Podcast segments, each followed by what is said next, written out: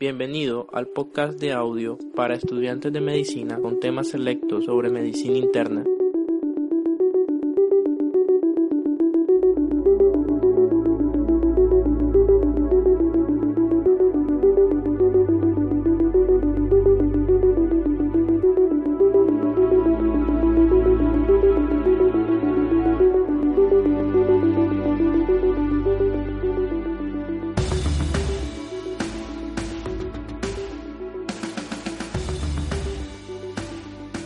Para nuestro primer episodio vamos a hablarle sobre hemorragia del tubo digestivo.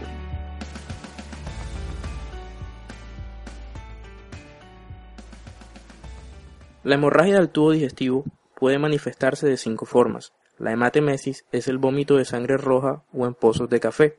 La melena se caracteriza por heces malolientes y de color negruzco, de aspecto similar al alquitrán.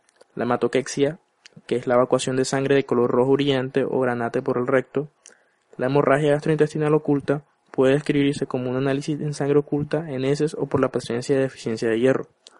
Por último, a veces los pacientes presentan solo síntomas de anemia o de pérdida de sangre, como mareo, síncope, angina de pecho o disnea.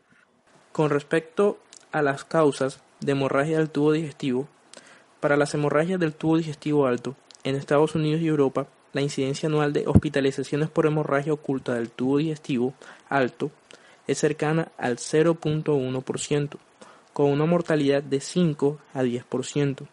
No es frecuente que aquellos mueran exangües, suelen fallecer por la descompensación de enfermedades subyacentes. En los pacientes menores de 60 años que no padecen neoplasias malignas ni insuficiencia funcional de ningún órgano, la mortalidad es menor al 1%.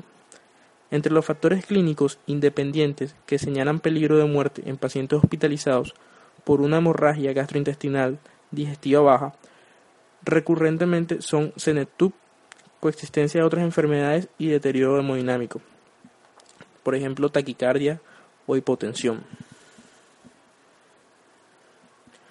Las úlceras pépticas son la causa más frecuente de hemorragias digestivas del tubo digestivo alto y explican incluso el 50% de los casos. En promedio, una proporción cada vez mayor proviene del consumo de antiinflamatorios no esteroideos, en tanto que ha disminuido la prevalencia de ataque de Helicobacter pylori. Los desgarros de Mallory Weiss causan 5 a 10% de los casos. El porcentaje de pacientes que sangran a causa de las varices oscila entre el 5 y el 40% aproximadamente, según la población estudiada.